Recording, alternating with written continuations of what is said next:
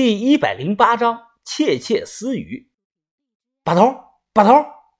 我扭过手电，一连喊了两声。我，我年轻的时候见过类似的泥棺材。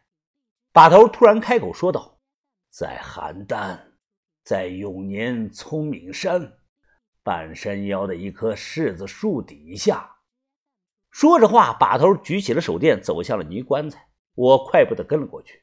泥棺呢，表面不是普通的黄泥，可能加了别的混合物，整体颜色黄中泛白，龟裂成这个样子，还基本保持了完整，就静静的摆在那里，一摆就是两千年。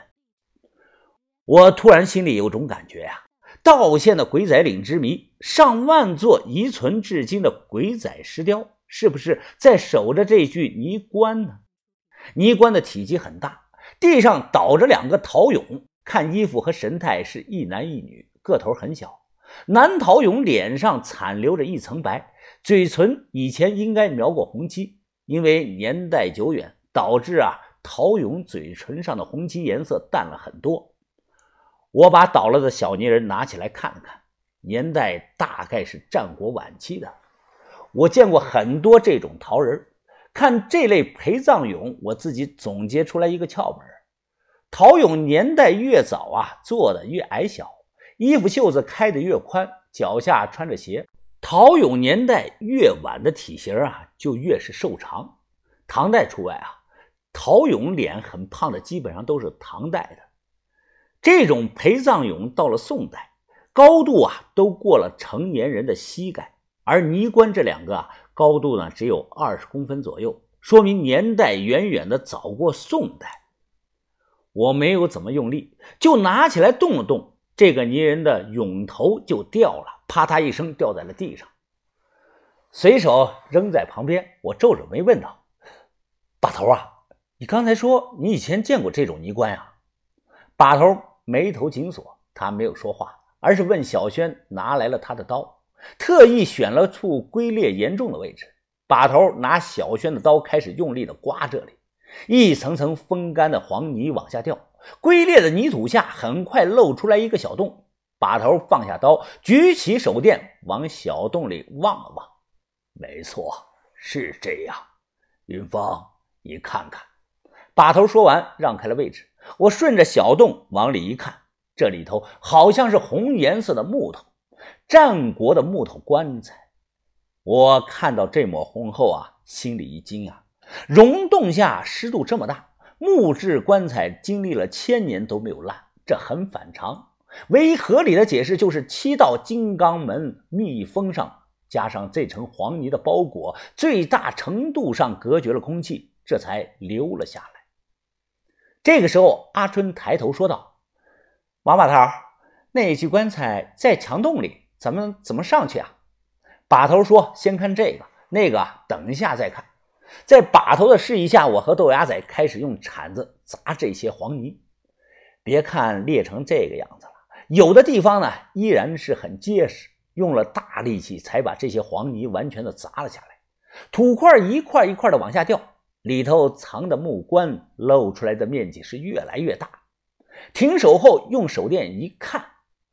这是一具大红色、整体十分厚重的实木棺材，红棺表面有淡金色的描绘，冷不丁一看啊，外观和马王堆出土的那具棺材有点相似，带有几分战国时期楚国的漆器的风格。可再仔细一看，又完全不一样。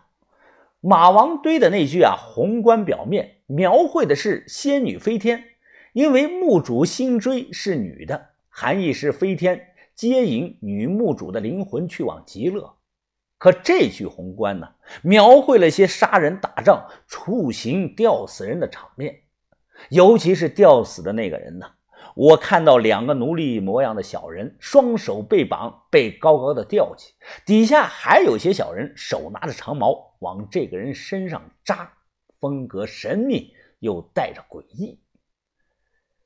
现在墓室里很黑，分外的安静，只有我们这几把手电是晃来晃去。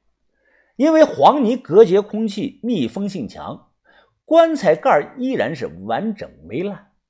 豆芽仔围着转了两圈，拿起铲子准备撬开，试了试，他突然说：“哎，不对呀，这这好像是是是死的呀，一体的呀。”我说：“扯淡，棺材盖怎么可能和棺材是一体的呢？要那样，死人怎么进去呢？”我不信的试了试，顿时惊讶的说道：“这这还真是啊，把头，这棺材盖和棺材是一体的，这怎么做出来的？”先别出声。你们仔细听一听，于哥突然耳朵贴近了棺材，说道：“这个棺材里头好像有声音。”我学着于哥的那样，耳朵靠近的听了听，结果听到红棺内有啪嗒啪嗒的声音，有点像滴水声，又有些像啊一个人用手折断筷子的那种声音。我让把头听听看，结果把头一听啊，就没那个声音了，很是奇怪。我操，吓死我了！你什么时候跑到我背后来的？豆芽仔扭头吼着。小轩说吓着他了。我和于哥对视了一眼，难道我俩听错了吗？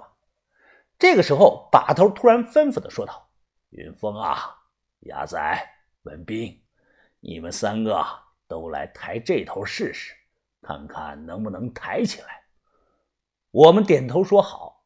我们三个人一起用力，于哥啊，更是半个身子都靠上去了。死沉是死沉的，别说抬起来了，动都动不了。这是棺，不是椁，就算里头装了很多的陪葬品，都不该这么沉呐。这个重量，我估计用小型的吊机都不一定能吊起来。想看看里头有什么，把头说了个办法，他让我们用拐子针呢，在棺材盖靠下一点的位置打一个眼儿。我们马上照做。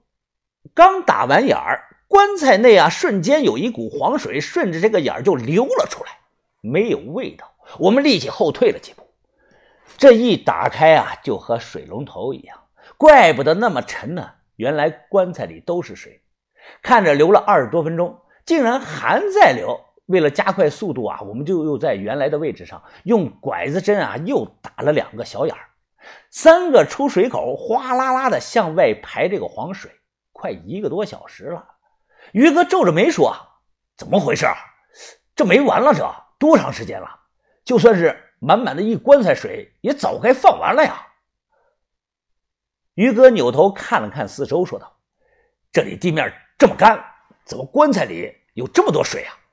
源源不断的水流声让人听了心慌。把头突然瘫倒在地，满头虚汗，双手支撑着地面，大口大口的喘气。把头，把头，你怎么了？快快起来呀！我双手把他扶起来，一摸把头的额头，烫的厉害呀！之前他是低烧状态，现在可能是高烧了。